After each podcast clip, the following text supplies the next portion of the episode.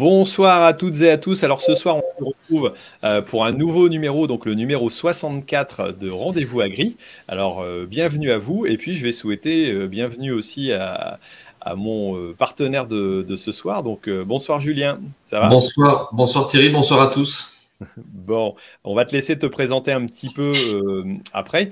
Euh, mais là, voilà, tout simplement, on va essayer d'étudier donc tout simplement un sujet qui est intéressant, dont Julien est spécialiste, c'est-à-dire l'agroéquipement, et surtout aussi comment manager, voire ménager. Ça a été un lapsus qui a été fait dans les, j'allais dire dans les titres, mais en tout cas, c'est essayer de ménager, pourquoi pas, ces investissements, les réfléchir, essayer de déterminer comment on les choisit. Donc voilà, il y a il y a tout un programme qui a été préparé par, euh, par Julien euh, et qu'on va pouvoir aborder juste après. Mais pour l'instant, déjà, je vous présente ce qu'est ce le rendez-vous agri, hein, si vous ne connaissez pas encore. Donc, c'est un rendez-vous qui a lieu à la fois sur YouTube et sur Facebook. Donc, vous êtes en direct.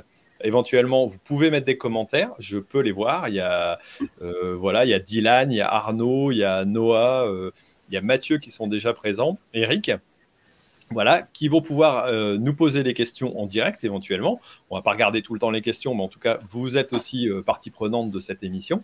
Euh, donc sur YouTube et sur Facebook, mais aussi, vous pouvez bien entendu la revoir ultérieurement si vous l'avez loupé, il n'y a pas de problème, ou l'écouter en podcast, c'est-à-dire que vous téléchargez sur votre meilleure application de podcast. Ça peut être Apple Podcast, ça peut être aussi Spotify, qui met maintenant la possibilité de mettre des commentaires. Et d'ailleurs, vous pouvez mettre des commentaires et des étoiles si vous connaissez l'émission. Ça aidera à faire connaître l'émission aussi si vous trouvez que c'est utile. Donc voilà, n'hésitez pas. Euh, donc je rappelle que le rendez-vous Agri est aussi, euh, entre guillemets, parrainé par euh, deux partenaires. Ternet pour la communication, voilà, qui nous a fait un petit article aussi, on le verra tout à l'heure, il y a quelques commentaires dessus. Et puis, on a bah, tout simplement Viser Zéro Impact. Non, ça va être. Euh, euh, si, c'est ça, Viser Zéro Impact, je ne me trompe pas, de chez Syngenta qui redémarre euh, la saison avec nous cette année pour nous accompagner. voilà, et je les en remercie. On mettra un petit jingle au milieu de l'émission pour eux tout à l'heure. Donc voilà, ce soir, pas beaucoup d'invités. On a Julien, mais on a le, meilleur, je pense, en termes d'agroéquipement. Peut-être que Emilien nous rejoindra tout à l'heure, viendra faire un petit tour. Mais en tout cas, vous, vous êtes présents aussi. Et puis, euh, voilà, il y a déjà un petit peu de monde sur le, chat et euh, qui regarde le sujet parce que je pense que c'est un sujet qui va, pouvoir intéresser nos auditeurs. Alors, dis-nous, Julien, qu'est-ce que tu fais dans la vie et pourquoi j'ai pensé à toi pour t'inviter, à ton avis? Euh, Alors, ce que je fais dans la vie, je suis conseiller machinisme indépendant. je suis adhérent au pôle des conseillers indépendants d'agriculture. je suis donc consultant depuis 2014.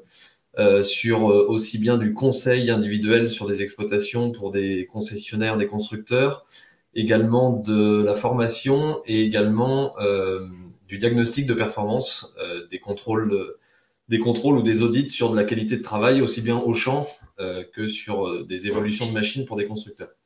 ma particularité, c'est que même, même dans ma vie d'avant où j'étais déjà salarié, j'avais déjà une double activité. J'ai une, une petite exploitation céréalière euh, qui me permet euh, également de, comment dire, de, de mettre en pratique ce que tu annonces? Ce que j'annonce ou ce que j'annonce pas. Euh, c'est-à-dire que je, je, suis face aussi de la même manière sur des questionnements d'investissement, de réglage, d'optimisation de machines, euh, ben, au, même, au même questionnement et où, on se rend compte que c'est très très souvent une histoire de compromis et que les recettes systématiques du il faut, il faut, il y a qu'à et il suffit de euh, sont souvent euh, pas, applicables. Et, évidemment, c'est toujours une histoire de compromis et de priorité et d'objectifs euh, à atteindre pour qu'on soit entrepreneur, qu'on soit agriculteur d'ailleurs. Voilà, alors si je t'ai invité, c'est tout simplement parce que tu maîtrises bien le sujet. Il y a d'ailleurs euh, sûrement un de tes fans qui nous a mis un petit commentaire tout à l'heure que, euh, voilà, ça y est, je l'ai perdu, mais en tout cas qui disait que tu étais le best. Donc a priori, euh, tu es, connu par certains en tout cas qui nous suivent, donc c'est très bien. merci Clément, merci Clément. Mais je, bon, je vois, il y a, il y, a, Julien Paty aussi qui est ici, il y en a peut-être d'autres euh, voilà, qui nous disent bonjour et qui, eux, ont suivi la formation machinisme. Voilà, on en reparlera un petit peu à la fin, mais voilà, ce n'est pas le sujet euh, du moment. Euh, et qui forcément t'ont vu parce que on a fait ensemble aussi quelques modules de la formation machinisme, entre autres sur la consommation de carburant. Voilà, et ça, on le, on le reverra un peu parce qu'on va lancer aussi la semaine prochaine et on, sera encore ensemble dans le défi Facebook sur le machinisme. Euh, donc là, vous pourrez vous inscrire aussi. Là, ce sera gratuit aussi. Et euh, Julien sera présent sur, euh, sur, plusieurs moments à ce moment-là. Donc, ça pourra être intéressant de, de voir les, les, différents sujets et les thématiques qu'on aura prévus à ce moment-là. Mais déjà, dis-nous un petit peu le programme que tu, que tu veux nous proposer ce soir pour, voilà, tout simplement réfléchir à manager intelligemment ces investissements alors, euh, manager l'investissement en machinisme, c'est des longs débats sur le choix de, dimensionnement, de puissance de tracteur, de marque de tracteur, etc. L'idée, c'est de remettre un peu de, raison dans les investissements, même si on sait qu'un achat, c'est jamais, euh, une, succession de, raisons euh, objectives et toutes fondées. Mais l'idée, c'est de remettre un peu les fondamentaux d'un investissement, comment je peux faire une comparaison sur est-ce que j'achète en copropriété, est-ce que je délègue euh, en, entreprise Est-ce que je dois louer certains outils? Euh, Je vais essayer d'emmener quelques éléments de réponse. Ma présentation va être euh, composée en quatre, parties. Il y a déjà une première partie sur le coût de revient. Qu'est-ce qu'on entend par un coût de revient de machine? On parle de coût de production, on parle parfois d'optimisation fiscale. Bah, J'essaierai de répondre aussi parfois à des, commentaires s'il y en a sur, ces questions-là. Ensuite, je vais venir sur la question du dimensionnement. Justement, on parle de, des évolutions des puissances, des évolutions de, de largeur d'outils, de taille d'exploitation et, de, et de, de, débit de chantier de machine, eh bien là aussi, je vais essayer de donner des éléments de, de dimensionnement, de fondamentaux de dimensionnement d'outils, euh, pour ensuite passer à la définition de la machine. C'est-à-dire que, OK, j'ai bien défini, euh, si je devais investir seul dans la machine, j'ai bien défini le, la taille de l'engin que je dois, que je dois acquérir.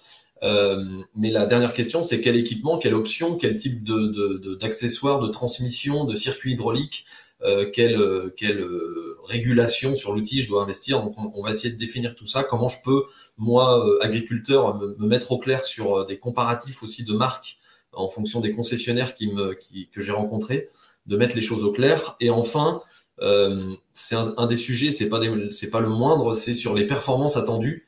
Euh, on, on, on m'a promis monts et merveilles sur les bienfaits et sur la qualité de travail de l'outil.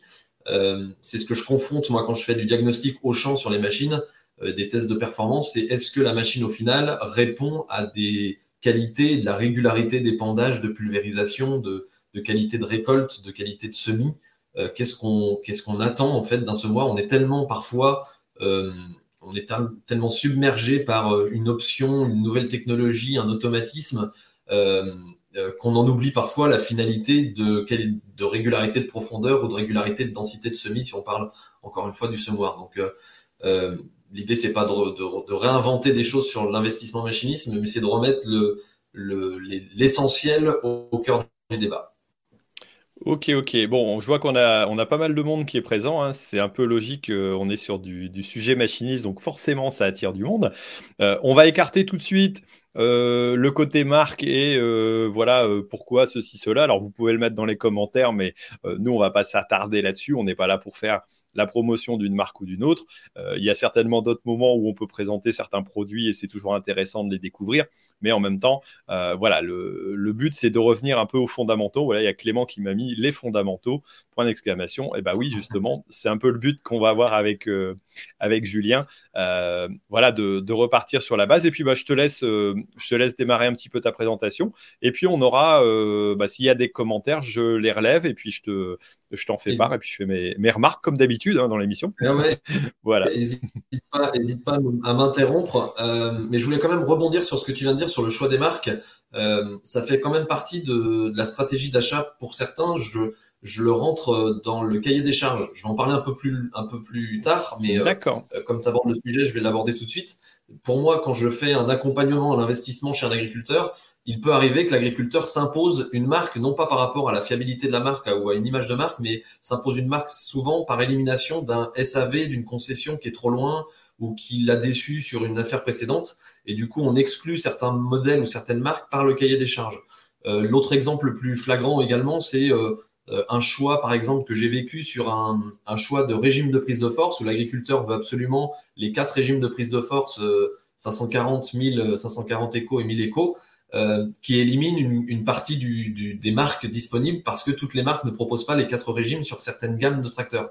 Donc, euh, euh, volontairement ou indirectement, ça peut arriver parfois qu'on on, rentre quand même sur un choix de marque euh, ou alors un, agriculteur me dit je veux absolument pas travailler avec cette marque-là pour un problème de d'historique, de, fiabilité, de relation avec le, le, le distributeur. Donc je, je ne l'évince, même si c'est pas le sujet de ce soir, je ne l'évince pas dans une dans un investissement. Non, dans une, dans une réflexion, forcément, on, on l'aura. Hein. C'est vrai que euh, j'allais dire, la question pour moi ici, c'est pas de dire euh, voilà quelle marque on va choisir. Hein, euh, je pense que voilà le, choix, on peut pas le faire à la place de l'agriculteur. Toi, quand tu accompagnes quelqu'un pour cela, forcément, tu prends en compte tout son environnement. Et si une concession pour une marque donnée se trouve à 100 km et qu'il n'a pas la possibilité d'en avoir une plus proche, forcément, ça sera peut-être pas le choix le plus judicieux à la base. Euh, ça, peut être, voilà. ça peut être sur le SAV. Le SAV est, quasiment le facteur le, plus important sur le, mm. sur le, choix d'une marque, c'est la qualité du, du, service, que ce soit la rapidité, la compétence des, équipes ou, euh, la, disponibilité, la réactivité. Euh, dans le cahier des charges, quand, quand, je travaille avec un cahier des charges d'un agriculteur, on, on a, on va dire, cinq ou six offres de concessionnaires ou de marques différents. Euh, je ne sais pas à l'avance si j'ai pas analysé le cahier des charges et si j'ai pas fait un, comparatif des offres par rapport au cahier des charges de l'agriculteur, je ne peux pas savoir à l'avance quelle est la meilleure marque, puisque la meilleure marque pour un cahier des charges ne sera pas la meilleure marque pour un autre agriculteur et un, autre cahier des charges. Donc ça, c'est, je déborde sur ma présentation, la troisième partie que je voulais aborder, mais euh, mais euh, mais il y a bien forcément des modèles qui vont se. C'est le but de, de, de, de l'approche par un cahier des charges, c'est de faire émerger un modèle, une, une, ouais, une série ou une marque qui, qui colle le mieux à mes besoins. Ok, ok. Bon, voilà. Après, on a fait cette petite digression. Comme ça, au moins, on a, on a calé un petit peu le sujet. Allez, je te laisse, euh, je te laisse lancer. ben, je voulais démarrer, comme j'ai dit tout à l'heure, sur le coût de revient, ce qu'on appelle le coût de revient. Euh, certains utilisent l'acronyme TCO, euh, Total Cost of Ownership en anglais. Euh, c'est le, coût de détention, en fait, le, le, coût de revient total, que ça soit aussi bien le coût de l'investissement, euh, du financement, le coût de l'entretien, de la consommation, des pièces d'usure, de l'assurance, du remisage. En fait, c'est tout ce que va nous coûter le matériel dans la, dans la durée de vie du matériel, sur toute sa durée de vie. Parce qu'un tracteur, c'est pas l'amortissement divisé par le nombre d'heures et on a le coût c'est pas ça C'est pas comme ça qu'on calcule Alors, tu, joues très bien la comédie. Euh, beaucoup, moi j'ai suivi des. J'ai fait de l'immersion avec des concessionnaires, des, commerciaux de concession, où, ils, ont, euh, ils ont gentiment accepté que je les suive en affaires. Évidemment, j'intervenais pas pendant les affaires, mais je les ai suivis. J'ai été très surpris de voir euh, bon nombre d'agriculteurs qui réfléchissaient le coût d'investissement de, de, cette manière-là, en disant ben, quand je prends en compte mon annuité bancaire plus la consommation de ma moisse batte, ben en fait, je suis moins cher que l'entrepreneur. Et donc, ça, mhm. ça, ça, me poussait à me dire, ben, c'est super, c'est super alléchant puisque en prenant en compte la reprise de mon occasion, ça me réduit l'annuité à la banque, euh, plus la consommation que je connais à l'avance de ma de la moissonneuse, c'est très facile à aborder. Euh, certains vont, vont, compter aussi une enveloppe pour la main d'œuvre. Ben, on se dit, ben, est-ce que je suis 10 euh, euros moins cher à l'hectare, 20 euros plus cher à l'hectare que mon entrepreneur? Et du coup, si c'est effectivement euh, alléchant, intéressant, ben, je vais investir et je vais euh, laisser tomber la prestation de service. Et en plus de ça, j'aurai le confort d'avoir ma machine et, de la disponibilité. Le hic, c'est que dans le coût de détention d'un automoteur, euh, c'est qu'une partie. On va compter en plus de ça. Donc dans l'annuité, il y a l'amortissement, une, corrélation à l'amortissement et aux frais financiers dus à l'emprunt. Euh, on va compter l'assurance, qui est pas un gros poste, mais on peut le compter. On connaît nos frais d'assurance à l'avance sur un automoteur. Ce qui est mhm. le plus difficile à estimer sur un automoteur, c'est les frais d'entretien. Et comme je voyais, euh, je voyais euh, ce jour-ci là des, des, des, données du réseau Cuma, où on a sur un automoteur, une ancylose par exemple, on a des frais d'entretien qui dépassent les 30, 40, 50 euros de l'heure. Donc ça mhm. peut très très vite grimper sur un automoteur. Euh, sur un tracteur, un tracteur de forte puissance euh, de plus de 150 chevaux, c'est pas rare de compter 3 à 4 euros d'entretien de, et de réparation par heure d'utilisation. Alors évidemment, c'est pas tous les ans que je vais avoir ces, pannes ou ces charges à payer, mais sur la durée de vie totale et sur l'utilisation totale de mon tracteur, c'est une moyenne à prendre en compte. Et, évidemment, personne ne met 3 euros dans le nourrin euh, par heure d'utilisation, par anticipation des pannes à venir. Et donc c'est pour ça que ça fait toujours peur de voir euh, une facture de réparation arriver parce qu'on a on n'a pas anticipé ce poste-là d'entretien à l'avance pendant dans l'investissement. Donc oui, c'est vrai que ça, c'est quelque chose de très important. Alors, je le disais bien entendu en boutade, mais c'est vrai qu'il y a des réflexions qui se font. Alors, moi, je ne le compare pas en entreprise, mais en CUMA. Euh, je sors de la réunion justement des coûts d'utilisation de matériel. Parfois, l'erreur de la CUMA, c'est de calculer trop ce qu'on fait, mais en tout cas, on sait nos chiffres et on sait combien ça coûte à l'heure. Euh, et moi, j'ai un exemple très précis là-dessus au niveau des tracteurs, par exemple. Euh, le coefficient multiplicateur, c'est-à-dire justement, pour avoir une idée lorsqu'on a un coût justement d'amortissement au départ, je sais que le coût d'amortissement, il faut que je le multiplie par 1,9, donc c'est-à-dire à peu près ce chiffre-là. Alors, ça reste une approche, hein, mais ça me permet de compter euh, les frais d'entretien, les frais financiers, euh, j'allais dire le logement, euh, l'assurance. et en réalité, grosso modo, le tracteur me coûte deux fois plus cher que le coût réellement d'amortissement en lui-même à la base. donc, si j'ai un tracteur de 100 000 euros que j'amortis pendant 10 ans, ça me fait 10 000. Donc, je, dis que ça me coûte 10 000 par an. Bah non, en réalité, il va me coûter 20 000 euros par an, quel que soit le nombre d'heures. Enfin, voilà, ça, ça peut aléatoire. Mais ça, c'est c'est vraiment très important. Alors, je suppose que toi, quand tu fais un, calcul, tu vas donc euh, conseiller les, gens en disant, bah, il faut additionner un peu toutes ces données-là, c'est ça? Oui, alors la difficulté, c'est d'anticiper ces frais-là. C'est-à-dire que je, ne peux pas deviner à l'avance, je suis incapable, euh, même avec une boule de cristal, je suis incapable de deviner les frais de réparation et d'entretien que va me générer le tracteur. Je suis pas à l'abri d'une panne, d'une casse qui était imprévue. Euh, c'est ce qui fait aujourd'hui vendre des contrats de garantie, des extensions et des couvertures de SAV, euh, parce qu'il y a cette peur de se dire, bah, je préfère payer 4 euros de l'heure euh, une garantie full service, plutôt que de prendre le risque que ça me coûte euh, 3,50 euros, 4 euros, 5 euros de l'heure. Donc ça, ça, ça, peut permettre de sécuriser son coût de revient d'entretien et de réparation. Donc en fait, je le contrôle à l'avance. Euh, mais sachez que voilà, euh, sur un sur un, un automoteur, euh, on n'a évidemment pas systématiquement des, des, frais de réparation exorbitants. Ça, ça, choque toujours d'avoir une opération 1000 euros sont vite dépassés sur une intervention de, de, de maintenance, mmh. Mais il faut évidemment le penser sur la, la durée d'amortissement de l'outil. évidemment, ça fait mal sur le coup, mais il faut diluer ce coût-là. J'avais la remarque d'un entrepreneur sur une, le, le prix d'une courroie de batteur sur une Wasbat qui est qui a plus de 700 euros pour une courroie principale, bah oui, ça fait extrêmement cher pour un élément, une courroie de transmission euh, qui vaut certainement pas 700 euros à la fabrication, mais il faut raisonner ce changement, ce renouvellement sur la durée de vie de la batteuse. Est-ce que c'était logique qu'elle valent ce prix? J'en sais rien, c'est pas le débat, mais, mais l'idée c'est de se dire, bah, c'est, c'est, minime, ces 700 euros doivent être minimes par rapport au nombre d'heures totales de la machine. Mmh. Alors, est-ce que. Ouais, je, je, je, voulais, continuer, c'est le même phénomène, parce que là, on parle beaucoup d'entretien et de réparation depuis tout à l'heure, mais c'est le même phénomène sur un autre poste qu'il faut dissocier de l'entretien et réparation, c'est l'usure des pneumatiques. Sur les automoteurs mhm. de, alors sur des automoteurs de récolte, on les compte pas puisque l'usure est moindre, donc on, on, le pense sur la, la, la, durée de vie totale de la machine, et donc c'est juste une décote à la vente. Euh, mais sur un tracteur, c'est pareil, on, on sous-évalue systématiquement l'usure des pneumatiques puisque comme il y aura un changement de monte sur l'utilisation d'un tracteur qui va être utilisé plus de, plus de 5-7 ans, euh, ben on peut pas, on, on se figure pas qu'un pneu peut user plus d'un euro cinquante par heure. Et quand vient le moment de changer les pneus, eh bien évidemment, c'est très tentant de se dire, ne vaut-il pas mieux que je renouvelle mon tracteur plutôt que je supporte une facture douloureuse? Mmh Forcément, on a, on a ces coûts-là qui peuvent être euh, pris en compte. Alors en plus, ça va dépendre de la qualité des sols qu'on a, parce que c'est vrai que euh, nous, on est par exemple dans des terres très peu usantes. Certains secteurs sont une catastrophe au niveau usage des pneus et usure, hein, puis ça dépend du type de travail qu'on va faire avec. Alors par contre, euh, on a aussi moyen quand même éventuellement de souscrire à des systèmes de, couverture lorsqu'on achète un matériel neuf. Et en l'occurrence, si on fait pas mal d'heures avec, je pense, parce que lorsqu'on en fait peu, c'est pas évident. Et d'avoir une couverture globale, euh, est-ce que ça, c'est par exemple quelque chose d'intéressant euh, à prendre en compte ou, oui, euh, plus, est-ce que c'est plus l'utilisation est intensive, plus c'est intéressant de se couvrir. si c'est une utilisation pour un tracteur à moins de 500, 400, 500 heures par an, il n'y a pas forcément d'intérêt puisque c'est pas, ça sera pas une sollicitation extrême de l'usure du matériel.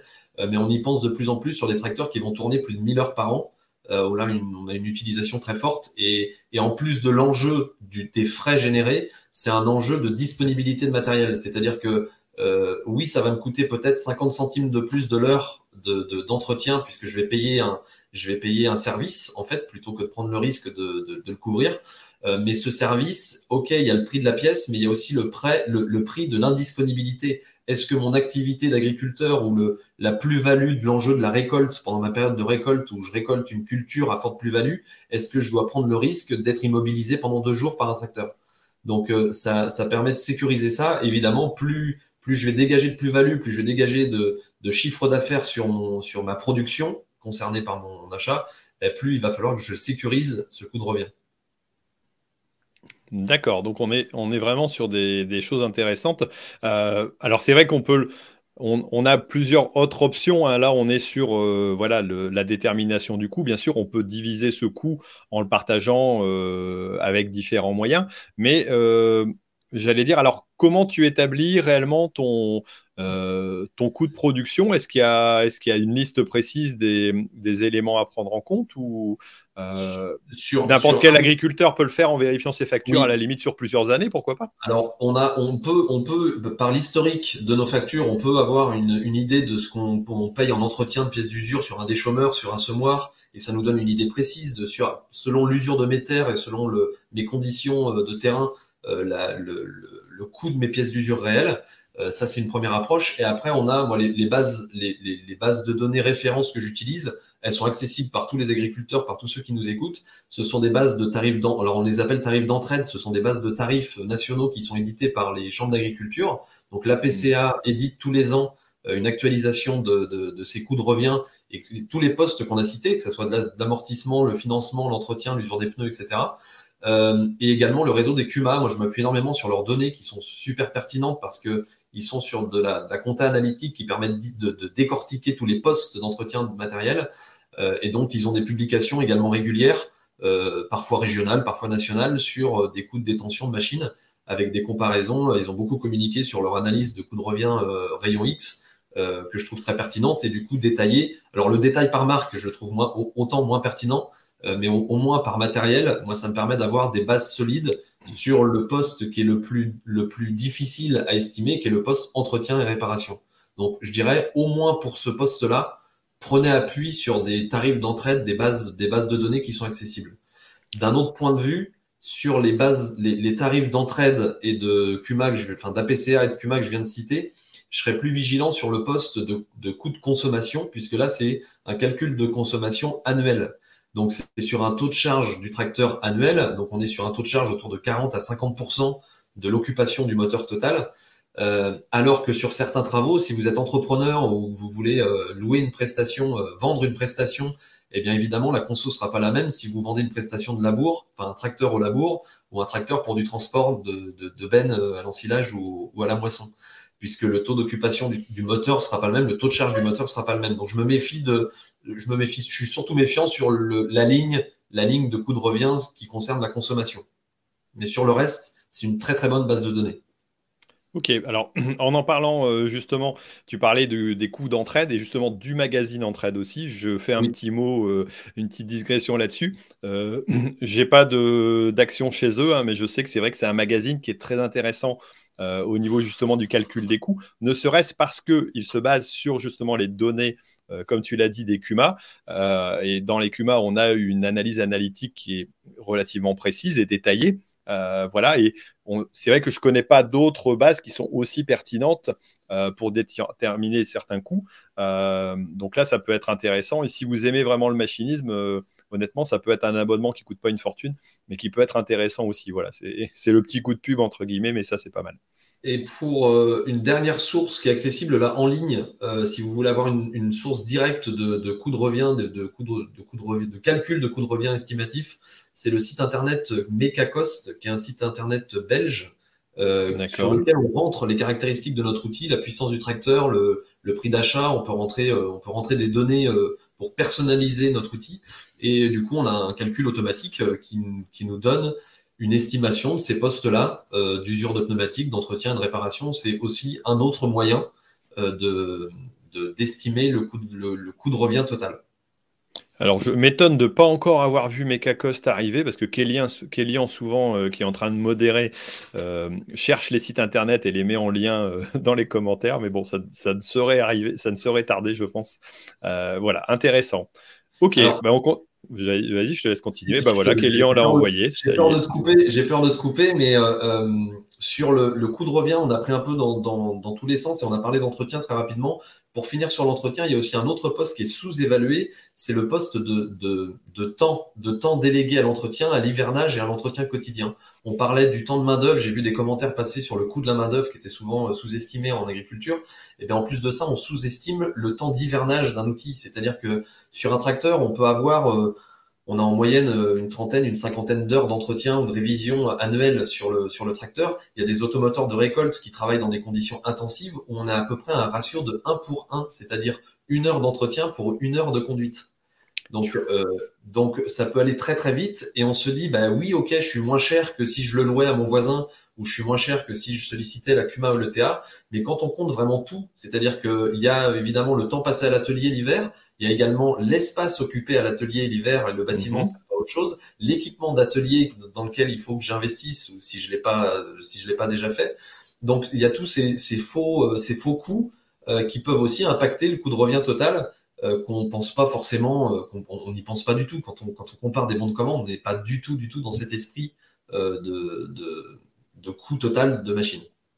Alors après, s'il s'agit de gagner du temps, euh, mais de ne pas en profiter pour faire quelque chose d'intéressant, par exemple moi, des vidéos sur YouTube, euh, ça ne vaut pas forcément le coup. Non, mais ce que je veux dire par là, c'est que ça a un intérêt, bien sûr, si on rentabilise son temps, mais c'est vrai qu'en termes, enfin, dans notre métier d'agriculteur en général, on, on n'est pas. Euh, alors peut-être certains sont pas débordés, mais en tout cas, dans, la majorité du temps, on a quand même pas mal de boulot. Et c'est vrai que ce côté-là, bah, moi, je m'en rends compte euh, en faisant beaucoup de travail avec la CUMA. Euh, on gagne un temps extraordinaire, que ce soit au niveau de l'entretien, mais aussi parfois sur la réflexion de l'achat des outils aussi, hein, clairement. parfois à plusieurs, c'est intéressant aussi de confronter ces idées Bon, ok, on décide pas forcément, on n'est pas le seul à décider de l'outil, mais au moins on a des avis un peu divergents, et ça, c'est pas inintéressant non plus parfois dans ces, réflexions d'achat. quoi. Alors, il y, a, un autre point, et je suis surpris, que, enfin, soit j'ai loupé les commentaires, ou je suis surpris qu'il n'y ait pas beaucoup plus de remarques par rapport à ça. C'est dans le coût de détention. Euh, il y a effectivement le coût que va générer, les charges que va générer le la propriété du matériel. Mais très souvent, on m'interpelle en me disant, oui, mais attention, Julien, je vais faire des grosses économies fiscales ou sociales sur mes charges sociales si j'investis en propriété ou par rapport à de la délégation de travaux. Alors ça, je le rentre aussi. C'est-à-dire que euh, beaucoup ont été dans le, dans le, le déni, le déni total en disant non, non, il faut surtout pas investir pour des raisons fiscales. Bon, effectivement, si c'est uniquement pour une raison fiscale, euh, ça pose question, mais, mais en tout cas, l'économie fiscale, la déduction fiscale ou les économies sur les charges MSA, je vais les intégrer dans l'augmentation de mon coût de revient. C'est-à-dire que euh, si j'achète un outil plus performant, euh, si je me, peux me permettre d'acheter un outil plus performant, d'un côté, ça va m'augmenter mon coût de production, mon, mon coût de détention du matériel. Est-ce que le gain fiscal ou social compense ce surcoût? Et c'est pour ça que euh, pour avoir la réponse, souvent on, c'est du juger. On se dit oui, ça vaut le coup. Euh, t'as vu vu l'économie sur ma moyenne triennale que j'ai fait, c'est, c'est énorme et j'ai fait un super coup de jackpot. Oui, c'est certain. Dans certains cas, c'est très très juteux. Euh, mais la question c'est est-ce que on a fait le même travail d'estimation du coût de revient pour savoir si la hausse du coût de revient n'était pas plus forte que le gain fiscal ou social qui va durer euh, quelques, qui va durer un an, deux ans, quelques années, mais pas forcément la durée d'utilisation du matériel. Ok, ok. Donc forcément, c'est un coût. Alors, euh, on, l'a vu tout à l'heure, on a légèrement passé très rapidement sur les, sur les commentaires de Ternet et il y avait une remarque un peu de, ce type-là, hein, c'est de dire que voilà, il faut prendre en compte aussi cet élément-là.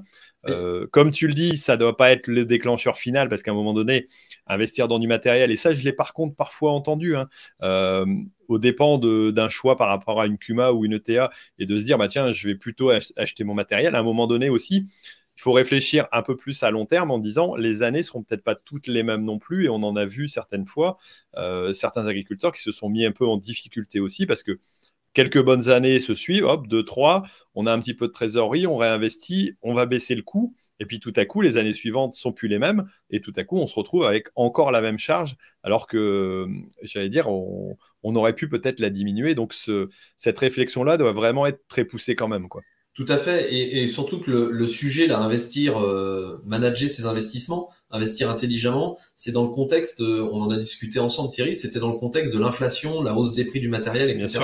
Et ça peut être encore plus vicieux, d'autant plus que l'inflation du coût des matériels va générer une inflation du coût de l'occasion. Ça veut dire que quelqu'un qui hmm. serait concerné par de l'imposition sur la plus-value, eh bien, ça va être d'autant plus, ça va d'autant plus décalé entre la valeur, euh, la valeur nette comptable de, de mon matériel qui sera d'autant plus faible et la valeur réelle vénale de revente potentielle de mon matériel d'occasion. Donc, ça peut encore creuser plus d'écart unique, majoritairement pour ceux qui sont concernés par, euh, par la, taxation en plus-value. Ouais, donc c'est un sujet très important. Allez, on continue un petit peu dans nos... Parce qu'on a déjà passé une demi-heure sur le sujet. Bon, ça m'étonne pas. Hein, c'est des, sujets passionnants. Bon, on aura, on aura l'occasion d'en reparler un petit peu après, mais on aura l'occasion la semaine prochaine de sûrement euh, survoler d'autres sujets intéressants aussi. Euh, et on voit que ça, que ça intéresse, vu qu'il y a encore du monde sur le, chat et puis, euh, et puis présent là sur le côté. Alors, sujet, euh, voilà, on continue. Bah, je te laisse continuer. la deuxième partie, oui. Alors, merci pour la transition. La, deuxième partie, c'est sur le dimensionnement. et là, c'est. sur le dimensionnement. Il y, a, il y, a, plusieurs façons de le voir. Soit c'est un dimensionnement d'automoteur, soit c'est un dimensionnement d'outils attelés. Et souvent, je démarre sur le dimensionnement de l'outil attelé, c'est-à-dire que je vais me poser la question quelle largeur de travail optimale me concerne? Est-ce qu'il me faut un outil, un semoir de 6 mètres? Est-ce qu'il me faut un 8 mètres? Est-ce qu'il me faut un 4 mètres 50 Comment je peux arriver à, définir ça? Alors, le, souvent, la, stratégie qui est faite, et même dans, et, quand je posais la question en se disant comment vous dimensionnez une largeur d'outil ou un débit de chantier d'outils, euh, les, les, quelques pays que j'ai même visités en me disant ça sera certainement différent de ce qui est critiqué en France et ce qui est montré du doigt, en fait, très souvent, la réponse c'était on dimensionne pour tout faire l'année la pire.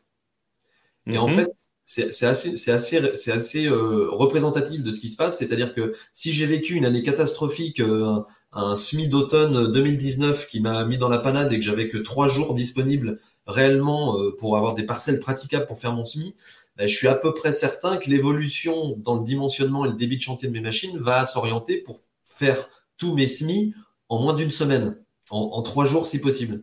Et donc, ça va être sur de l'augmentation de débit de chantier, soit par la vitesse, soit par la largeur, mais ça a plutôt le défaut d'avoir de, un suréquipement pour sécuriser le travail.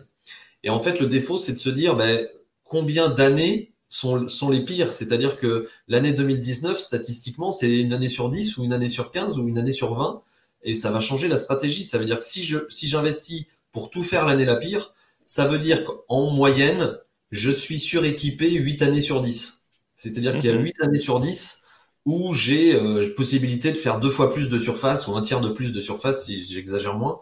Euh, et donc en fait, c'est que oui, c'est judicieux d'avoir ce matériel pour tout faire l'année la pire, mais est-ce que ce surcoût en vaut la chandelle sur mon assurance récolte ou mon assurance semi La question que je pose ici, c'est quel est le prix d'assurance que je serais prêt à mettre pour garantir la réussite de mes travaux dans des bonnes conditions?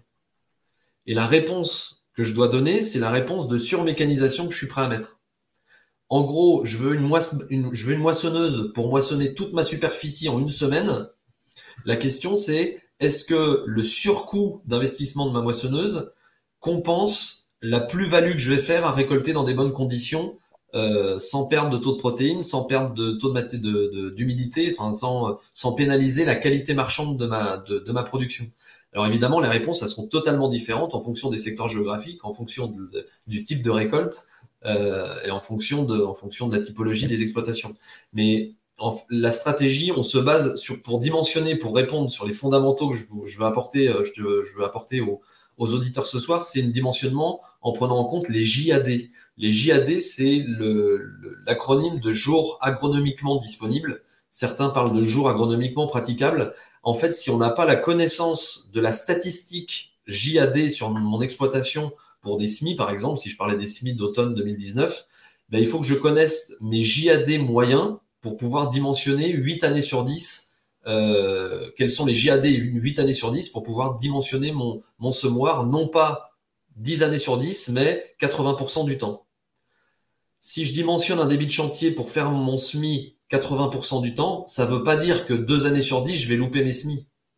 Ça veut dire que deux années sur 10, soit j'ai anticipé des prévisions météo pour répartir mes SMI à des dates euh, avant ou après ma période optimale calendaire, soit je vais solliciter des, des prestations de délégation de travaux euh, différentes, mais évidemment, si j'appelle mon entrepreneur l'année où ça va mal, il sera évidemment pas disponible pour moi donc il faut que j'anticipe ça aussi sur du partage et de l'échange de, matériel. Donc en fait, c'est vraiment de l'anticipation et ça ne veut pas dire que deux années sur dix, je vais louper mes semis, mais je ne vais pas les semer dans des conditions optimales. Mhm. Oui, vas-y. On a, les possibilités, j'allais dire, ouais, de réfléchir ça aussi en disant euh, quelle solution, voilà, j'ai mon matériel, quelle solution j'ai en annexe. Alors, on parlait de la moissonneuse batteuse, c'est un bon exemple, nous, pour cette année, où euh, depuis des années, on fait avec une seule machine euh, entre 320 et 350 hectares par an, ce qui est énorme par rapport à notre secteur. En CUMA, on y arrive. On tient des coûts qui sont relativement faibles. Cette année, clairement, on, on s'en est pas sorti. Alors, on y serait arrivé quand même à la fin, mais en perdant de la qualité. À un moment donné, on a dit, hop, on appelle quelqu'un d'autre. Euh, et on sait qu'on a trouvé des collègues euh, voilà, qui étaient plus avancés que nous, qui étaient en fin de, période de récolte. Et là, on sait qu'on a un potentiel. Voilà, et on, s'est permis, ça. On, se prend 16 euh, ou 17 euros de coûts supplémentaires à l'hectare. Mais quelque part, on est content parce que le reste du temps, ces coûts supplémentaires, en réalité, on ne les paye pas. Donc, c'est-à-dire que pendant 8 années, on a gagné 15 euros. Et là, pour une fois, on va payer entre guillemets. Alors, on, est, on arrive à 130, euh, je crois, un peu plus à l'hectare. Alors, après, tout dépend des régions. Hein. On est peut-être très élevé par rapport à d'autres régions, mais il faut relativiser avec notre secteur. Donc voilà, ça c'est aussi à prendre en compte, je pense, dans une réflexion euh, matérielle, euh, parce qu'on n'a pas les mêmes surfaces à faire. Mais c'est vrai de, de, se dire, allez, j'ouvre un coup mes yeux et puis mon regard en disant, si je m'en sors pas, est-ce que j'ai pas mon voisin qui va pouvoir m'aider ou bah, justement le faire intervenir régulièrement euh, Tout à dans, fait. dans mon truc. Quoi. Tout à fait. J'ai des clients, j'ai, je pense à un client qui sollicite un entrepreneur pour de la, de la fauche et de l'ensilage. Il le, il a, pas besoin de lui. C'est-à-dire qu'il pourrait très bien, euh, il est équipé pour mmh. pouvoir faire tout en propriété, mais il, s'est engagé à, à, faire travailler son entrepreneur sur 10 à 15 hectares tous les ans pour les années où c'est un peu plus tendu, le faire bosser sur 20, 30 hectares tous les ans. Ça veut dire qu'il est très, il est considéré du coup comme un client fidèle et, et, mhm. et, acquis, et du coup c'est beaucoup plus facile de négocier une hausse d'activité une année où c'est plus tendu. C'est ça, ça c'est une stratégie. Je dis pas que c'est euh, c'est euh, répétable euh, à toutes à tous les contextes, mais mais je trouvais la, la, démarche intéressante de plutôt que de se dire non je me débrouille tout seul et l'année où c'est la merde, eh ben je, je, me débrouille. je crie au secours. Il y, a, une remarque là, je, voyais un commentaire passer sur euh, si j'ai un matériel, je sais plus comment la question était tournée, si j'ai un matériel surdimensionné, je vais pouvoir, il va user moins vite et je vais pouvoir l'utiliser plus longtemps. J'en ai pas parlé, mais c'est vrai que c'est un fondamental dans le coût de revient. Tout à l'heure, j'aurais dû commencer par là. C'est que le premier facteur de coût de revient d'un matériel, c'est son taux d'utilisation annuel. Plus vous l'utilisez, c'est une évidence, mmh. ça va être évident pour tous ceux qui nous écoutent. Euh, plus vous utilisez d'hectares ou d'heures un matériel, plus ça dilue son coût d'utilisation par unité. Ça paraît évident et c'est pourtant le, principal levier pour diminuer le coût d'utilisation d'un matériel. Et du coup, ça, ça, ça abonde dans, dans, ce que je viens de vous présenter en disant, ben, plus je vais avoir un matériel à fort débit de chantier, plus, moins il va faire d'heures dans l'année. Donc plus ça sera difficile de diluer son coût d'utilisation. Donc c'est pour ça qu'il faut trouver, avec mon approche de JAD disponibilité, faut trouver un équilibre entre le plus faible débit de chantier pour contrôler mon coût de revient, mais quand même sécuriser les travaux pour éviter que je ne fasse pas tout dans des bonnes conditions. Bon, alors, oui. Concrètement, euh, c'est bien gentil, mais ce, ces JAD, où est-ce qu'on va pouvoir les trouver? Et moi, j'ai toujours l'impression que je suis serré, que j'ai du mal à m'organiser. Alors, euh, je dis ça comme ça un petit peu, comme, voilà, en annexe. Euh, et donc, forcément, j'ai raison d'acheter ce matériel-là parce que j'en ai besoin, quoi. Parce qu'on est tous atteints du syndrome du train en retard. C'est-à-dire qu'on se souvient, on se souvient essentiellement des années où c'était compliqué. Euh, les années, les, les 8 années sur 10 où on n'a pas eu de soucis pour faire la moisson, euh, bah, on ne s'est pas posé la question de, de, du dimensionnement de la batteuse. Mais évidemment, l'été dernier, euh, ça nous a remis ça dans les dents et on se souvient, on va se souvenir de l'année dernière très longtemps. Euh, du coup, pour répondre à ta question, où retrouver les JAD Les JAD, euh, il, faut, il faut pouvoir définir des JAD. Pour pouvoir savoir combien de jours je vais pouvoir moissonner, il faut déjà savoir à quelle limite de pluviométrie ou d'hygrométrie je vais pouvoir moissonner ou pas. Donc pour ça, moi, j'aiguille mes clients sur euh, des définitions de JAD, j'appelle ça des seuils d'intervention. C'est-à-dire que pour du labour ou pour du semis, je vais avoir des seuils de pluviométrie différents. Et en fonction d'un sol argileux, limono-argileux, sableux, et en fonction si c'est du semis direct ou du labour, je vais pas avoir non plus le même seuil d'intervention. Si pendant une journée il pleut 5 mm, ben dans certaines terres, je vais pas pouvoir semer, dans d'autres euh, exploitations, je vais pouvoir semer. Donc je prends en gros mon historique de pluviométrie sur ma période de semis, octobre, novembre, euh, on, définit une période calendaire. Je prends l'historique de pluviométrie euh, quotidienne sur euh, au moins 10-15 ans et je, fais de manière très empirique, c'est-à-dire qu'avec l'agriculteur, on échange ensemble pour se dire, ben, s'il pleut 10 mm, est-ce que tu sèmes le jour J? Est-ce que tu attends une journée de ressuyage, deux jours de ressuyage ou trois jours de ressuyage? Et en cochant comme ça à la main tous les calendriers, on arrive à avoir le nombre de JAD de toutes les années, de toutes les 15 dernières années, et de pouvoir éliminer les, les 20, les 20% d'années les pires. Donc c'est une démarche, alors c'est pas du tout sexy comme démarche parce que j'ai pas de calculateur, je peux pas te présenter de, de, de, logiciel. Bah, euh, il y, a des, y a des modélisateurs qui le font très bien, euh, euh, qui, qui, qui, qui, sont très, qui sont très au fait sur ces données-là.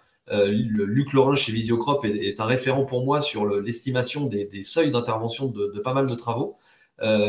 Euh, et du coup, euh, c'est de manière très empirique. Et l'agriculteur, en fait, sur son exploitation, est le mieux placé pour définir les JAD, en fait. Donc, moi, quand je fais un échange, quand je fais un dimensionnement chez un agriculteur, en fait, c'est plutôt un échange. Je vais pas chez lui en lui disant, ben, moi, mon calcul et ma formule mathématique, ma probabilité me donne 5 JAD et c'est pas négociable et c'est comme ça, merci, au revoir. En fait, ça se passe pas comme ça. C'est plutôt de l'échange en se disant, euh, ben, j'ai estimé qu'il y avait 5 JAD en probabilité, c'est de la statistique. Qu'est-ce que tu en penses et qu'est-ce que ça a comme impact si on prend 3 JAD ou 9 JAD Et ce qui est bluffant, c'est que quand je fais de l'estimatif, je me souviendrai toujours d'un client euh, dans le Poitou qui m'a sollicité pour dimensionner un semoir de céréales où, euh, en prenant en compte sa surface, sa disponibilité de main-d'œuvre, euh, sa vitesse d'avancement et ses seuils d'intervention avec ses JAD de la station météo locale, on arrivait à un dimensionnement d'un semoir de 2 mètres 08. Il était parti sur un investissement de semoir de 3 mètres. Donc, on, il, avait la crainte de pas pouvoir investir avec les, options et les équipements qu'il lui fallait. Et en fait, on, on, on l'a rassuré. J'ai rassuré l'agriculteur en disant, mais statistiquement, même avec un semoir de 2 mètres 50, ça passe. On arrive à tout faire. Donc ça, mais il n'a pas trouvé de, semoir de 2 mètres 50 alors. L'idée, c'était pas de lui faire acheter un semoir de 2 mètres 50. L'idée, c'était de lui faire prendre conscience qu'il y a de la marge de manœuvre. Donc ça veut dire, est-ce que demain j'ai une marge sur ma mon organisation de main d'œuvre Est-ce que euh, je peux changer également ma vitesse de semis, mais moins vite, augmenter ma qualité de semis C'est souvent cette, mon approche de conseil sur le dimensionnement d'outils, c'est une base d'échange sur mon organisation de chantier en fait. Ça va au-delà du dimensionnement de largeur de la machine. Ok, ok, ok. parce que je vois, je, je, pressens que tu vas me dire que l'heure tourne vite. Et donc, je vais finir sur le dimensionnement des tracteurs où là, c'est presque un peu plus facile de l'aborder. Une fois qu'on a dimensionné l'outil, on peut euh, se poser la question du tracteur ou des tracteurs qui vont euh, tracter l'outil. Alors là, j'ai une, une, vision et j'ai une approche très euh, monotâche, c'est-à-dire que je vais, je vais configurer le tracteur et son, sa puissance pour un outil, pour un type de chantier, sachant que l'investissement du tracteur, il sera fait pour une multitude d'outils. mais en gros, une force, une, une force de traction, elle est définie non pas par la puissance du tracteur, mais par son poids adhérent. C'est-à-dire que si j'ai besoin d'augmenter la force de traction d'un tracteur, j'ai pas nécessairement besoin d'acheter plus puissant. Il faut, en gros, pour faire très court, que j'achète plus lourd. La puissance, on a très souvent oublié que, on parle tout le temps de puissance. T'as acheté, un, t'as acheté, acheté quelle puissance? Il fait combien de chevaux ton nouveau tracteur? On parle que de puissance, alors que la puissance, elle n'est corrélée, pour faire court, qu'au débit de chantier. Donc si j'achète demain, si je veux investir dans un tracteur qui fait 20% de plus de puissance que mon son prédécesseur, la question c'est est-ce que mon parc matériel va m'offrir 20% de débit de chantier en plus? Si mon parc matériel ne m'offre pas 20% de débit de chantier en plus, je n'ai pas l'intérêt d'acheter de la puissance supplémentaire. Mm, mm. Et est-ce que je vais réussir à passer la puissance aussi au sol? Alors, c'est ça. c'est par le poids? Il y a la puissance. Alors, la puissance du moteur, elle va être directement euh, entraînée euh, à la prise de force. Donc, si c'est un outil animé par prise de force, c'est directement corrélé à la puissance moteur. Tu fais bien de remettre le doigt dessus. La puissance de traction, elle est directement liée à tous ces sujets qui te sont chers sur la liaison tracteur-sol, sur les pneumatiques, le lestage, l'équilibre du tracteur et l'attelage de l'outil. Donc, c'est surtout des fondamentaux sur le poids et l'adhérence des, tracteurs avant de parler de puissance, de rendement de boîte de vitesse, d'optimisation de variation continue ou de je ne sais quoi. Oui, ça, ça fait partie de l'optimisation, mais c'est pas les fondamentaux dans le, dimensionnement du tracteur. Exactement. Donc on est, on est vraiment en plein dans des sujets. Alors je vais en profiter. Euh, on est à on est, je sais pas, à peu près à moitié des, sujets de l'émission, mais en tout cas, on a déjà passé 44 minutes. Euh, moi, je vais coller tout simplement dans les commentaires euh, un lien vers le groupe Facebook. Alors, certains l'ont suivi, mais on va, on va en parler un petit peu. Donc, voilà, j'ai mis en place cette année un nouveau défi Facebook qui va démarrer la semaine prochaine. Donc, Julien fera partie de cette, organisation pour me donner un coup de main.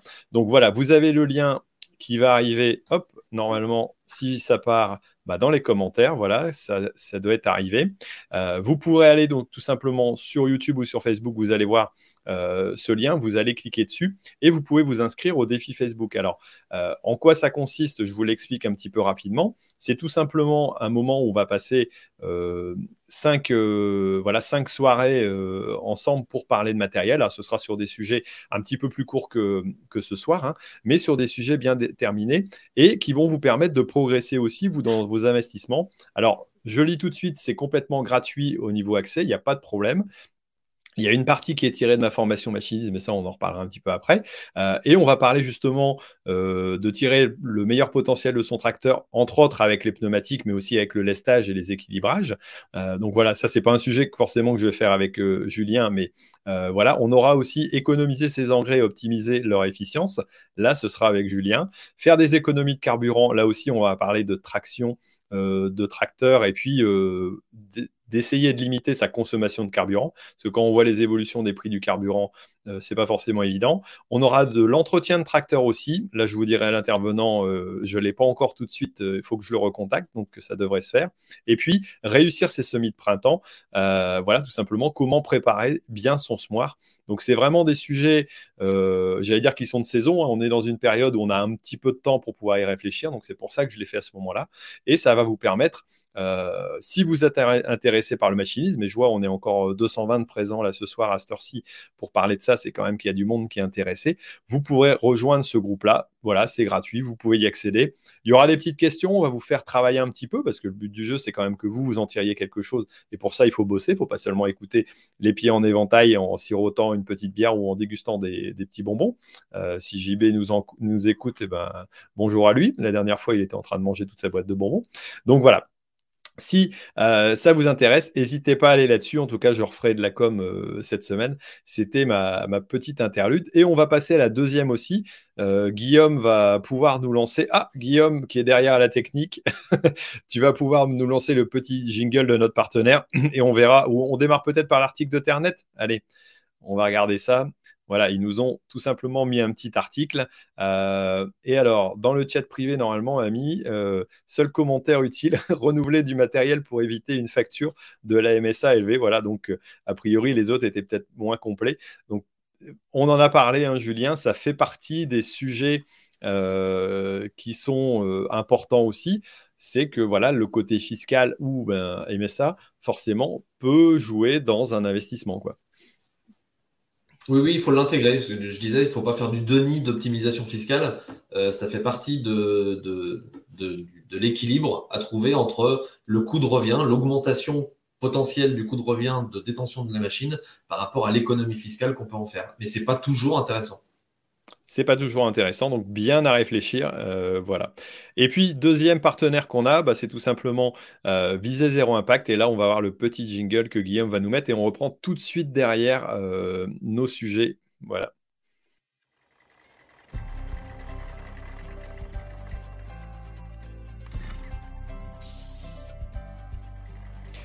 Alors là, je reprends la parole étant donné qu'il n'y en a pas. C'est tout simplement la limite de dérive.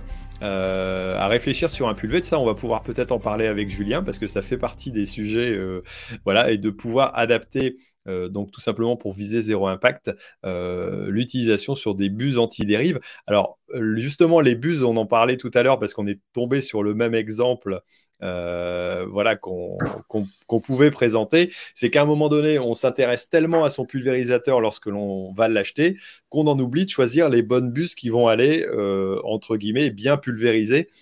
et ça, c'est toujours à remettre un peu en, avant. On est euh, j'allais dire, on est peut-être un peu des sentimentaux du matériel, je ne sais pas si ça peut se dire, mais on est toujours attiré par la ferraille, quoi qu'il arrive. Euh, et de temps en temps, se rappeler, comme tu l'as dit tout à l'heure, hein, à quoi on veut arriver comme résultat à la fin.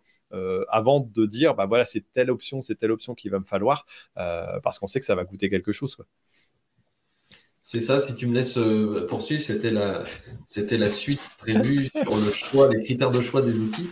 Euh, en fait, c'est ne pas se laisser, euh, ne pas se laisser euh, enrôler dans une multitude d'arguments marketing et commerciaux qui sont qui sont pas mensongers. C'est-à-dire qu'il y a bien y a bien des argumentaires derrière qui sont justifiés, mais parfois on est plongé là-dedans, on est tellement épaté par la technologie parce qu'on est des mordus de machines et de technologie, on est tellement plongé dans une tu prends le pulvé, une circulation, une régulation de pulvé avec une technologie de malade, euh, qu'on en oublie les fondamentaux de qualité de travail de, l'outil. Et c'est pour ça que la, troisième partie que je voulais aborder ce soir, c'était la, définition d'un cahier des charges. Le, mot cahier des charges, parfois, il fait peur. On se dit, oh là là, c'est un truc d'industriel qui définit euh, l'investissement de son outil. Euh, ben en fait, je prends simplement une feuille Excel et je fais des lignes de toutes les caractéristiques que je souhaite euh, sur mon investissement. Donc, si je prends l'exemple de tracteur, là, j'ai réédité des exemples de, cahier des charges de tracteur. Je vais mettre le nombre de rapports de sous-charge que je souhaite. Est-ce que je veux une variation continue, le débit hydraulique qui est nécessaire? Est-ce qu'il me vaut une, voie de, tracteur, de pneumatique particulier? Une montre de pneus particulière, un nombre de feux sur la cabine. Je peux rentrer vraiment dans le détail d'équipement de, confort, de, de capacité de relevage, de régime de prise de force. En bref, les, les exemples sont, sont, très très nombreux. Et donc, avant de faire un comparatif des offres commerciales, je vais me faire personnellement ma liste de mes caractéristiques que je souhaite.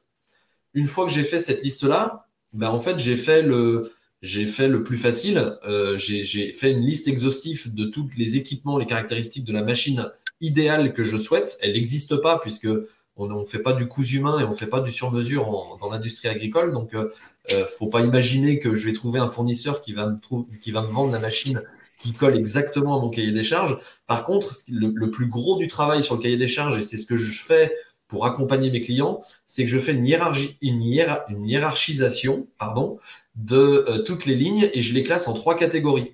C'est-à-dire que je vais, je vais les définir, soit c'est une contrainte, une contrainte, je la subis, c'est une contrainte de dimension, une contrainte réglementaire, euh, une, une, hauteur de hangar de stockage, une largeur de, sur la route, un débit hydraulique justement. J'ai un tracteur qui ne sort que 40 litres minutes au distributeur et je veux investir dans un semoir qui me propose 70 litres minutes.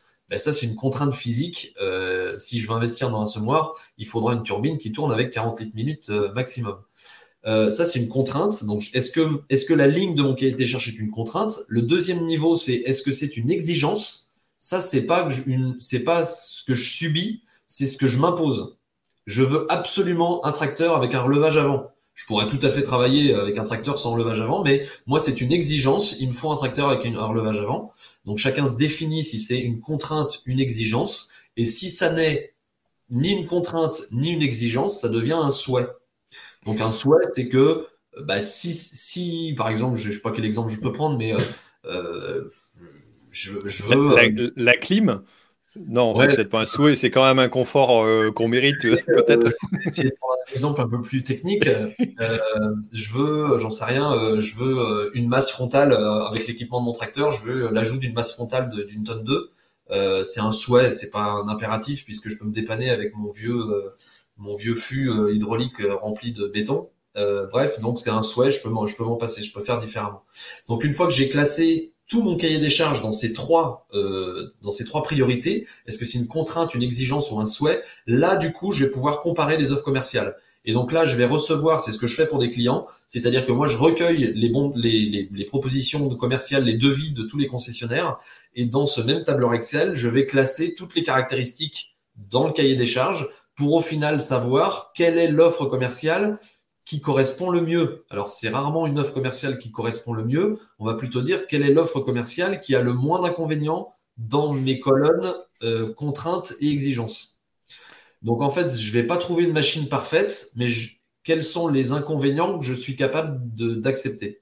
Donc, ça, c'est un gros boulot pour prendre du recul sur, euh, sur ce que je veux au final, parce qu'on pourrait très vite se laisser, euh, se laisser emporter. C'est pour éviter de se laisser emporter par le, technicien, le commercial qui vient. J'ai un super terminal tactile avec une fonction de mémorisation de mes doses appliquées, modulation d'intrants euh, au mètre près, etc. C'est super génial, c'est super intuitif, donc c'est très alléchant. Euh, sauf que quand je remets le nez dans mon cahier des charges, ben en fait le terminal tactile ou pas, ou ISO ou pas, je l'avais mis dans les souhaits, c'était pas du tout ni une contrainte ni une exigence. Donc ça permet de prendre du recul sur, euh, ça m'empêche pas de l'investir, c'est-à-dire que si, pour le même prix j'ai ça en plus, ben, je le prends, mais ça me permet d'être au clair sur mes propres choix et ça me permet de prioriser mes investissements. Donc ça c'est ce que j'appelle le travail sur le cahier des charges. Et enfin, c'était le dernier point que je voulais aborder ce soir, c'est sur la qualité de travail attendue. Ça, je peux l'intégrer dans le cahier des charges, c'est en lien avec le cahier des charges. J'achète un semoir, en fait, on va parler de la régulation des PA, des doubles trémies, des trois têtes de distribution, euh, de coupure automatique, de, des capteurs de bouchage de rang. On va parler des traceurs automatiques, jalonnage de prélevé, post-levé, on va en mettre dans tous les sens. J'espère que vous êtes assez technicien quand même, parce que là, avec tout ce qui a été cité, si vous n'êtes pas du tout dans la technique machiniste, vous êtes perdu. Mais oui. Même si, même si pour certains c'est indigeste, ça, ça permet d'illustrer vraiment le dialecte euh, parfois imbuvable qu'on a sur un bon de commande et qui me fait dire au final que ben, on a en fait même pas parlé de qualité de profondeur de semis ou de régularité de dosage entre les rangs ou de régularité ou d'efficacité de plombage euh, sur la ligne de semis pour recouvrir le rang ou de, capacité à passer dans les résidus. Et ça, c'est le dernier point que j'intègre dans mon, là, c'est plutôt dans ma partie de diagnostic, mon, ma partie expert terrain sur du, du, du jugement de l'évaluation de machine, où là, je reprends des critères de qualité de travail des outils. Et comme tu le prenais l'exemple tout à l'heure en pulvé, je suis ébahi de voir des gens investir dans, des équipements euh, d'automatisation euh, à plusieurs dizaines de milliers d'euros et qui au final ont un choix de combinaison de calibre de buse ou de technologie de buse ou de pression de buse euh, qui au final ne permet pas d'avoir une couverture, un taux de couverture ou une densité d'impact suffisante. Et tu parlais de zéro impact tout à l'heure, ben c'est toujours le compromis entre la limitation de dérive et l'efficacité du traitement. Et en fait, euh, on, oublie parfois ces fondamentaux-là. C'est le débat qu'on a eu. En fait, quand je pose la, question, si je peux poser faire des remarques aux auditeurs en disant qui a acheté une ensileuse sur un critère d'IFG IFG, c'est l'indice de fragmentation des grains. Au final, on n'en parle quasiment pas sur une, sur une affaire d'achat d'ensileuse.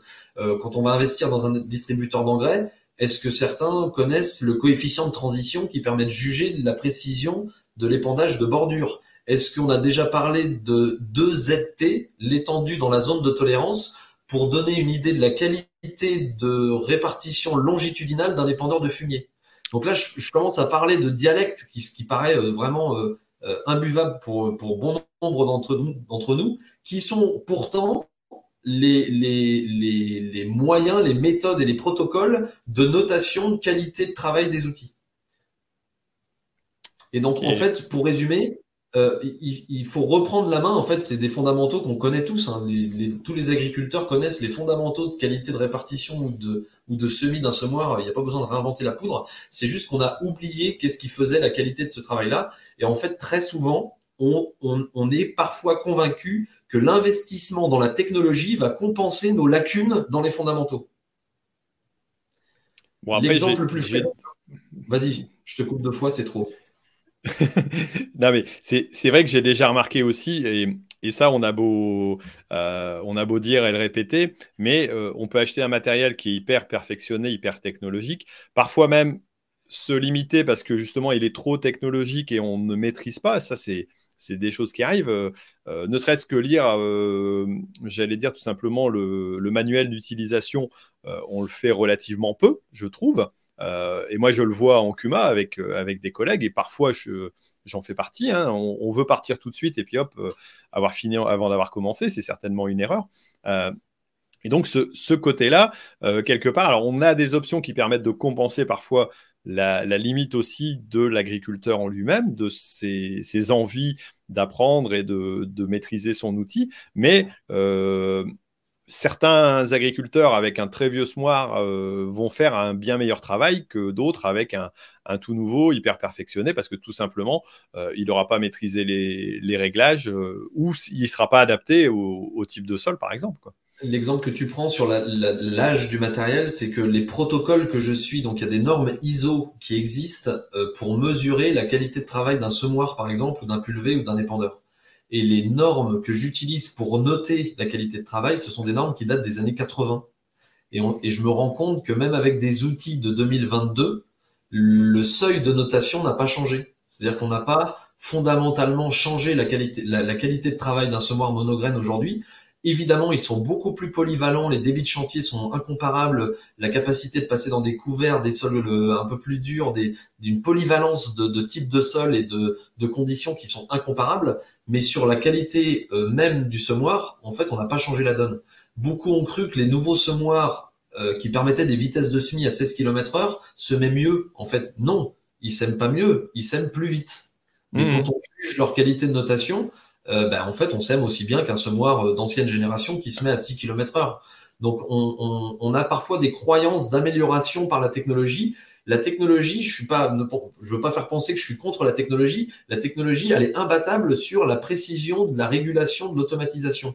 Il n'y a pas, un chauffeur qui est capable de réguler un taux de charge d'ensileuse euh, à l'oreille ou, au feeling.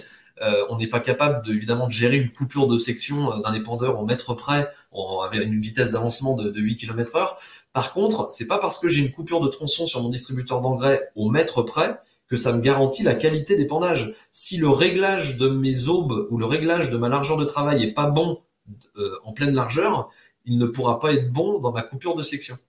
Donc ça m'est arrivé de contrôler des épandeurs de, de, pardon, des épandeurs d'engrais en pleine largeur qui ont des coefficients de variation qui sont déconnants, euh, qui sont plus proches de l'épandeur de fumier, d'où mon lapsus tout à l'heure.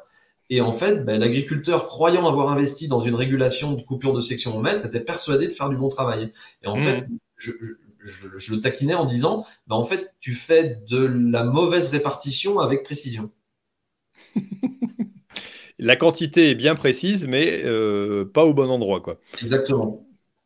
Donc, il y a plein, sur, toutes les machines que je rencontre, hein, que ce soit de la moissonneuse, du pulvé, de l'épandeur, du semoir, etc., je, me base toujours sur des, protocoles de notation euh, euh, normalisés ou en tout cas euh, généralisés pour pouvoir juger ben, concrètement de différencier une qualité de semis en fonction des conditions, des marques ou des modèles. Ok, ok. Alors moi j'avais une petite remarque, c'est vrai que euh, on, sait euh, à un moment donné, nous en Cuma, euh, acheter du matériel. Alors il arrive parfois qu'on se laisse emporter par une proposition, tout simplement parce que tout le monde le sait, un concessionnaire ou un constructeur va vous proposer parfois une option qu'il a envie de mettre en avant parce qu'il a un stock, parce qu'il a euh, quelque chose à, j'allais dire, allez, on pourrait pourquoi pas mettre en route une variation continue sur un nouveau modèle et donc le pousser en disant tiens, on fait des offres économiquement intéressantes. Donc, en dehors du cahier des charges dont tu as parlé, j'allais dire ne pas forcément se fermer non plus euh, à, dire bah tiens, si tu as une offre qui peut m'intéresser, mais par contre de bien la juger et que ce soit pas une option euh, inutile. C'est sûr que si on passe sur une variation continue alors qu'on avait prévu euh, des vitesses mécaniques, je passe à l'extrême, forcément, même s'il y a un tout petit surcoût, on va peut-être s'y retrouver parce que c'est l'offre du moment et ça, ça, ça peut laisser tenter et peut-être pas inutilement non plus quoi. Ça, c'est un biais, euh, c'est un biais qui est systématique quand le, quand un de mes clients se ramène avec euh, le bon élève qui est, qui est content de se ramener avec le tableau du cahier des charges en disant j'ai fait mon boulot et je me ramène face à mon concessionnaire. Et souvent, on se casse les dents face au concessionnaire parce que on arrive, un peu tard, même si c'est l'investissement qui est prévu dans six mois à un an. On arrive un peu tard parce que la première qualité du commercial, alors je vais peut-être en faire bondir certains, mais la première qualité d'un commercial, qui soit en concession agricole ou non d'ailleurs, c'est de vider le stock c'est la première chose qu'on lui demande, la première compétence qu'on lui demande. Et la stratégie de la concession, c'est de, pour vous faire bénéficier d'un maximum de remise à l'agriculteur final, euh, eh bien, il a dû avoir une stratégie d'achat en stock, c'est-à-dire de passer commande à l'usine bien avant de voir arriver votre cahier des charges pour pouvoir bénéficier d'un prix super attractif et pouvoir vendre à meilleur prix que le voisin. Euh, ce qui fait qu'on se retrouve avec un parc de tracteurs ou d'outils attelés, ça fonctionne de la même manière. On se retrouve avec un parc d'outils qui ont été prédéfinis par le concessionnaire. Évidemment, c'est dans l'intérêt du concessionnaire que ce parc prédéfini corresponde au marché local. Il n'y a pas d'intérêt qu'il achète euh, une machine invendable.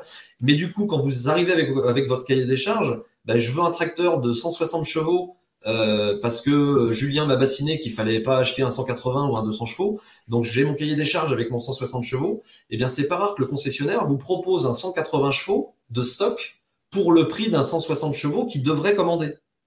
Donc évidemment le commercial n'a pas d'intérêt à revenir à la concession avec un bon de commande d'un 160 à commander à l'usine, alors que son directeur commercial a un tracteur de stock depuis six mois de 180 chevaux qui dort sur le parking. Donc la stratégie, c'est d'anticiper au maximum. je dirais, je dirais presque qu'on anticipe presque jamais assez. C'est d'anticiper notre cahier des charges pour qu'on puisse rentrer notre cahier des charges dans l'achat de morte saison de la concesse. Mhm. Alors j'entends souvent les commerciaux qui me disent ouais, si tout le monde fait ça, on vide jamais le stock. Je rassure tout le monde en disant tout, ça n'arrivera jamais que tout le monde fasse ça en même temps. Donc l'idée c'est d'anticiper au maximum. Tout le monde sera gagnant en fait. L'agriculteur sera gagnant puisqu'il pourra bénéficier des stratégies de remise d'achat de, anticipé et le concessionnaire sera aussi satisfait puisqu'il pourra aussi euh, gérer euh, un achat anticipé et, vider le, et, livrer la machine dans les, dans les mêmes conditions. Ouais, tout à fait. Non, non, mais c'est vrai que c'est, forcément intéressant. Alors euh, voilà, il y a, y a, des propositions qui peuvent être intéressantes, d'autres non. je vois, il y avait une question qui était que j'avais trouvée. voilà, hop, je la remets en avant. C'est Louis qui nous met le cahier des charges doit-il comprendre le raisonnement de la revente du matériel? Euh, Alors, je vais te laisser euh, en parler et moi, je dirais certainement un petit mot par rapport à nos, euh, nos choix de fonctionnement aussi en CUMA qui sont pas certainement pas inintéressants à réfléchir aussi. Je, vais, je, vais, faire une réponse de, de provocateur d'abord. Je dirais que si vous achetez un matériel pour, pour optimiser sa valeur potentielle de revente, dans ce cas-là, il faut devenir concessionnaire et il faut plus être agriculteur. Euh, en fait, vous rendez en, achetant un équipement qui correspond au marché, vous facilitez le travail de reprise du concessionnaire dans 5, 6 ans, 7 ans, 10 ans. Euh, donc, je, je, dis pas, ça c'est pour provoquer, c'est ma première réponse en disant ça doit pas être le premier critère de choix dans mon cahier des charges. Dans mon cahier des charges, je peux mettre que euh, ma prédisposition d'autoguidage, elle peut, elle peut rentrer en jeu. Le relevage avant en fait partie. J'ai accompagné un groupe qui a investi dans un tracteur qui a avec un relevage avant qui va jamais servir dans ce groupe-là. Euh, mais ils l'ont investi parce que aujourd'hui un tracteur de 200 chevaux sans relevage avant c'est invendable. Donc il y a bien la réalité du marché aujourd'hui qui fait que ben, euh, euh, évidemment un tracteur de cette puissance-là sans variation continue, dans 10 ans on peut estimer qu'il aura une décote qui sera beaucoup plus importante qu'un tracteur avec une variation continue. Donc évidemment, un exemple. Un exemple, par exemple, c'est de dire aussi, et là, euh, il y avait un petit message dans ce sens-là, c'est de dire que ça doit suivre aussi les nouvelles réglementations. Exemple, acheter une benne maintenant, une remorque euh, sans frein à air, euh, peut-être pas sur des petits gabarits, mais sur des grands gabarits, ça peut paraître une hérésie aussi parce que ça va devenir invendable tout simplement. Quoi. Oui, oui. Donc le, le c'est un niveau, c'est un compromis. J'ai pas de réponse toute faite sur les équipements, mais je me dis que dans mon cahier des charges, l'exigence ou la contrainte ne doit pas être le potentiel. Je t'abandonne deux secondes. Vas-y, continue. mais en tout cas, je le prends en compte, euh, évidemment. C'est en lien avec ce que je disais tout à l'heure sur la stratégie d'achat de stock des concessionnaires. C'est-à-dire que quand on me dit euh, la part de marché des tracteurs de plus de 200 chevaux, c'est 99% euh, en variation continue. La chose que je ne sais pas, c'est est-ce que c'est la demande du marché des utilisateurs d'avoir 99% de transmission à variation continue ou est-ce que ça a été la stratégie d'investissement des stocks de concession de s'équiper en variation continue en prévision de la revente potentielle? Donc il y a certainement un peu des deux à prendre en compte, mais attention à ce vice-là où on se rend compte qu'au final, en utilisation de terrain, quand on voit les taux de charge des tracteurs et l'optimisation de conso et là je fais, j'abonde dans le sens de la formation qu'on aborde avec Thierry dans, ta formation machinisme, on se rend compte que ben, il y a beaucoup beaucoup d'utilisateurs de variation continue qui sous-exploitent la variation continue et qui ne bénéficient pas de la réduction de consommation, de l'optimisation de l'attraction, malgré l'investissement d'une option à 5 000 ou 8 000 euros sur le tracteur par rapport à une, boîte, une boîte, une boîte mécanique. Donc oui, il y aura une décote plus importante si j'ai une boîte semi-power euh, mais est-ce que j'aurai réellement un retour sur investissement? Est-ce que j'aurai réellement rentabilisé ma variation continue sur l'utilisation de mon tracteur? Je ne pense pas avoir été très clair ou, très précis dans ma réponse, mais ce que je veux dire, c'est que attention, ne vous laissez encore une fois pas embobiner euh, dans, l'argument de la, facilité de revente. J'en reviens encore une fois en disant, c'est le cahier des charges qui va me guider pour me dire euh, est-ce que c'est vraiment une bonne affaire ou pas? Par contre, un élément au niveau de la revente qui peut être intéressant, et nous on se base dessus, euh, lorsqu'on achète un, matériel, on demande, alors c'est très rare quand même d'avoir des constructeurs et des concessionnaires qui répondent à cette demande, hein. euh, c'est pour ça qu'on n'est pas non plus trop multimarque, c'est tout simplement de demander qu'est-ce que vous, à quel prix vous reprendrez mon matériel dans 5 ans avec tel euh, un, certain nombre d'heures. Euh, et quelque part, l'engagement, alors c'est valable pour nous en CUMA, ça peut l'être peut-être pour un agriculteur aussi, hein, pourquoi pas, ou quelqu'un qui a, un, usage euh, assez important. Mais en tout cas, on n'a pas beaucoup de réponses par rapport à ça, parce que ça, c'est vrai que, alors, en plus, maintenant, on arrive à le calculer facilement parce qu'on a l'historique, on sait qu'un ancien tracteur, voilà, euh, il faut peut-être regarder aussi sur un site de revente, hein, voir la cote d'un matériel euh, lorsqu'on veut se laisser tenter par un matériel qui est peut-être un peu moins cher à l'achat au départ, mais qui va peut-être être des côtés forts. Euh, certains modèles aussi, peut-être qu'on peut s'en rendre compte. C'est peut-être pas vrai, mais aller voir peut-être sur le marché de l'occasion ou demander à son concessionnaire un prix de rachat au bout de 5 ans, c'est peut-être aussi un élément intéressant pour juger d'un type de matériel. C'est peut-être pas la qualité du matériel en soi, hein. peut-être que le matériel est très bien, mais malheureusement, il est peut-être pas coté non plus. Quoi. Ça, c'est un élément que tu, tu conseilles à prendre en compte. Oui, je, l'intègre dans le calcul du coût de revient. C'est l'idée de, de, demander un engagement du prix de reprise. Ça s'apparente à de la location-vente, c'est-à-dire que sur des contrats de crédit beau, on retrouve cette définition de valeur de reprise au bout d'un certain nombre d'heures engagées. Euh, donc en fonction de l'état du tracteur et du, nombre d'heures qui sont dépassées ou pas, on va avoir une cotation qui est déjà engagée 7 ans avant la reprise. On sait à quel prix on va être repris par le concessionnaire. Euh, bien souvent, le concessionnaire l'anticipe en augmentant du coup le coût du financement du tracteur. Euh, pour, enfin, ça, ça, dépend comment le constructeur soit on augmente le coût horaire de, financement du tracteur, euh, soit on diminue le, la valeur de reprise. Donc, il y a des constructeurs qui ont des stratégies de valeur de reprise à plus de 15%, d'autres qui ont des valeurs de reprise à, 3, à moins de 10%. Je ne sais pas si tu m'entends encore. Oui Oui, oui, je t'entends. Ça coupe un petit peu, mais ça va, je... on arrive à t'entendre. Donc, on a des différentes. Pour résumer, quel que soit le mode de financement et la valeur de reprise, ça je le compte dans le coût de revient que je parlais en introduction, dans les charges d'amortissement. C'est-à-dire que l'amortissement, c'est ce que tu disais euh, euh, au début de l'intervention, euh, c'est le prix d'achat moins la valeur potentielle de revente. Donc soit c'est une valeur potentielle de revente que j'estime, moi j'ai des pourcentages en fonction du taux d'utilisation annuel et de l'âge du tracteur en fin de en fin de renouvellement. Donc j'ai des valeurs potentielles de revente qui sont des barèmes moyens, donc qui sont pas la réalité. Euh, donc soit je prends un calcul moyen, soit je prends la valeur du concessionnaire qui est donnée pour avoir uniquement dans mon poste amortissement uniquement la perte de capital, uniquement la décote réelle que j'ai entre le prix d'achat et la valeur de revente. Et j'ai lu un commentaire tout à l'heure en disant, mais il y a une, il y a une, il y a une, déconnexion entre l'amortissement comptable et l'amortissement réel. Ben, je confirme, c'est que l'amortissement comptable va prendre en compte une valeur, une valeur, euh, une valeur, euh, une valeur résiduelle à zéro, une résiduelle. Valeur alors qu'on aura toujours une valeur vénale de notre matériel. Et c'est pour ça qu'on a une décorrélation entre la valeur réelle et la valeur comptable, ce qui pose problème sur la stratégie de la stratégie fiscale, euh, le sujet qu'on parlait sur les plus-values et, notamment sur le, le calcul de résultats. Et c'est pour ça que le matériel est un levier super puissant pour de l'optimisation fiscale. Mais pas que. Bon, alors toi, au niveau connaissance, il n'y a pas de problème. Par contre, au niveau connexion, ça devient un petit peu compliqué. Mais de toute façon, on arrive à la fin, j'allais dire, de notre émission. Euh, voilà, alors il y a encore beaucoup de... Il y, a, encore beaucoup de commentaires. Je vais te laisser euh, finir après ta, présentation. Il y a encore beaucoup de commentaires. Euh, voilà, moi je reviens un tout petit peu et on va, on va s'arrêter là parce qu'il y a encore beaucoup de choses à faire. Mais si vous êtes intéressé par ces sujets-là, voilà, je vous remets le lien euh, vers tout simplement le groupe euh, pour le défi Facebook. Donc allez vérifier, vous allez jeter un œil sur ce lien et puis vous pourrez y participer. Donc ça va se passer à partir de lundi prochain. Voilà, vous aurez plus d'infos au fur et à mesure. Si vous inscrivez, de toute façon, vous recevrez les infos euh, directement. C'est entièrement gratuit. Julien sera présent aussi à ce moment-là.